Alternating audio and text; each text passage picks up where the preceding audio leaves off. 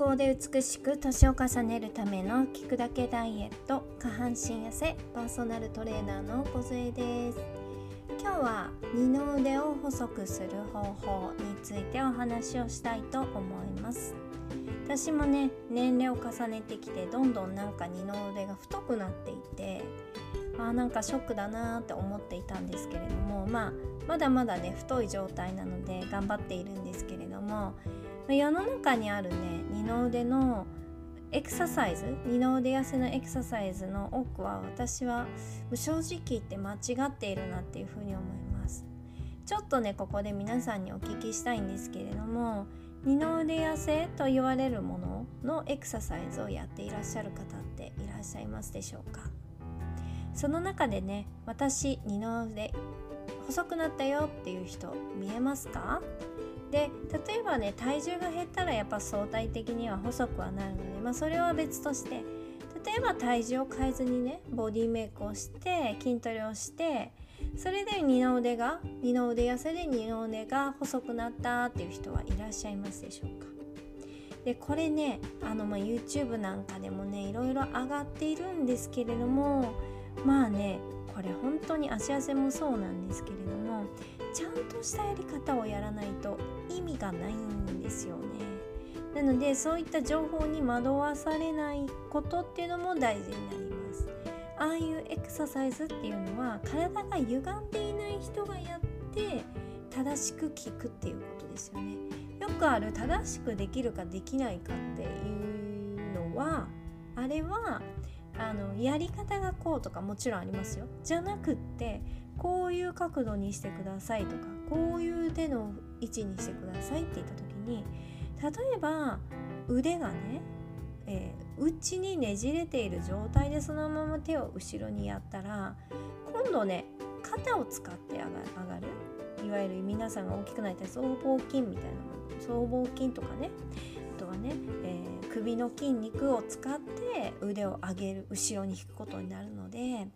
肩とかね首がねもっこりしてくるんですよね今度。でこれってあの使い方の説明までしていないのでそういう、えー、肩の 使い方をね知ってないと正しくできないので正しい位置に効かないどころか他の筋肉が大きくなっちゃうっていうこう危険性があるんですね。で特に腕二の腕の太くなる人っていうのは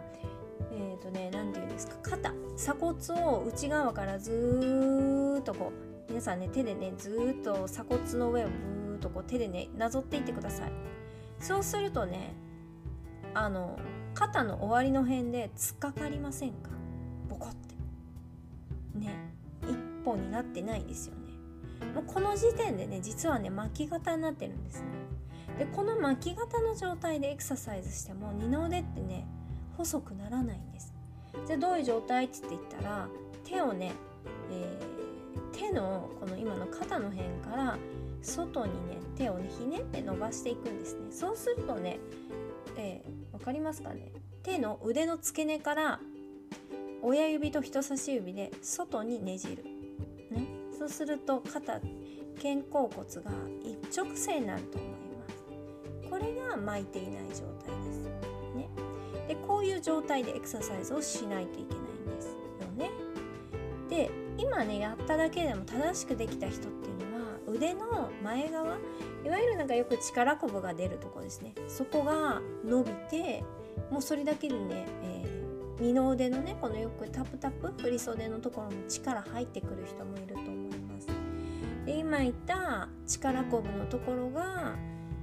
ね肘をね曲げるようなアクションっていうのは皆さんするじゃないですか。もう日常で。肘曲げて、うん、買い物かごを取るとかねカバン持つとか。そうするとね、まあ、力ない人でも多少ここの筋肉って出てきますよね。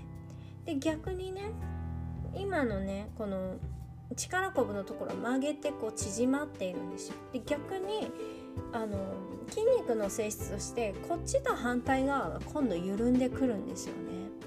意味わかりますかね？力こぶのところが縮む。それと反対の振り袖のタプタプの筋肉は常に伸ばされるんですよ。だからさっき言ったみたいに肘を曲げて物を持つ運動が増えれば増えるほど内側のこの、うんと、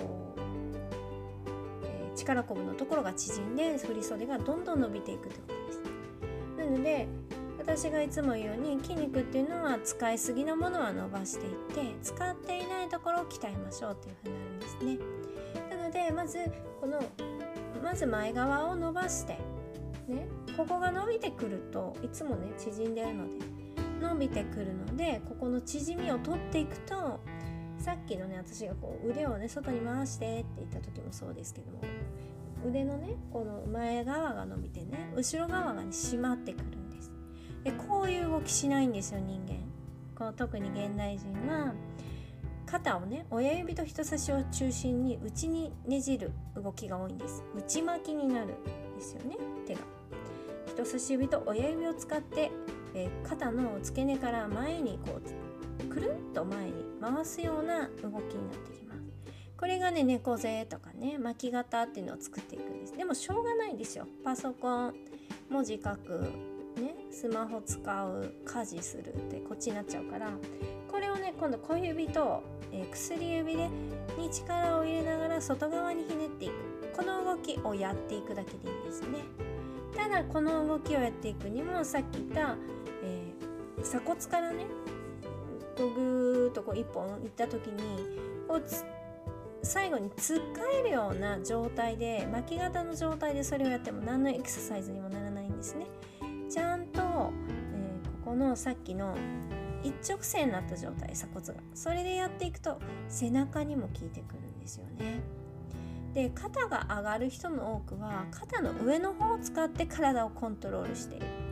なので肩甲骨を下ろしましょうっていう時にうん上のね肩甲骨の上の方の筋肉がパンパンすぎても下ろせないってことなんですよ。でそれもねもちろん今言った肩とかの動きにも関連していてここが硬くなるっていう人はさっき言った、うん、動きとかがね苦手なのでそうすると動かせないから二の腕もタプタプになっていくよってことなんです。なんで肩こりある人が二の腕タプタプになるもう私もそうでしたけども、まあ、今でもねなんか直しつつはあるんですけどもやっぱもっと太かったしそういった意識が非常に大事になりますね二の腕が使われてくるとね自然に背中の筋肉も使われてくるし腹筋も使われてくるしみたいな。で首も引けるし、えー、いろんないい状態になってきます。で肩もね下がってきて肩こりがなくなるとか。うん。だからあの1箇所だけね二の腕だけを痩せたいっつって言って一生懸命こう聞かせても聞かないっていうのはやっぱそういうことであの正しいやり方要は肩の肩というかその体の本来正しい骨の位置で筋肉を動かすっていうことが大事になってくるんですよね。で今言ったみたいにバランスを整えていかないといけないってことです。ね。そのバランスを整えていくにはちゃんとした骨の状態でトレーニングをして初めて効いてくるんですそうすると1回でもめちゃめちゃしんどい筋トレになるんですねどうしてもね何回やりましょうこんだけやりましょうみたいな風になりがちなんですけども実はね体に心地よくね正しく聞かあの聞くようになれば3回でもめちゃくちゃ効果出ます。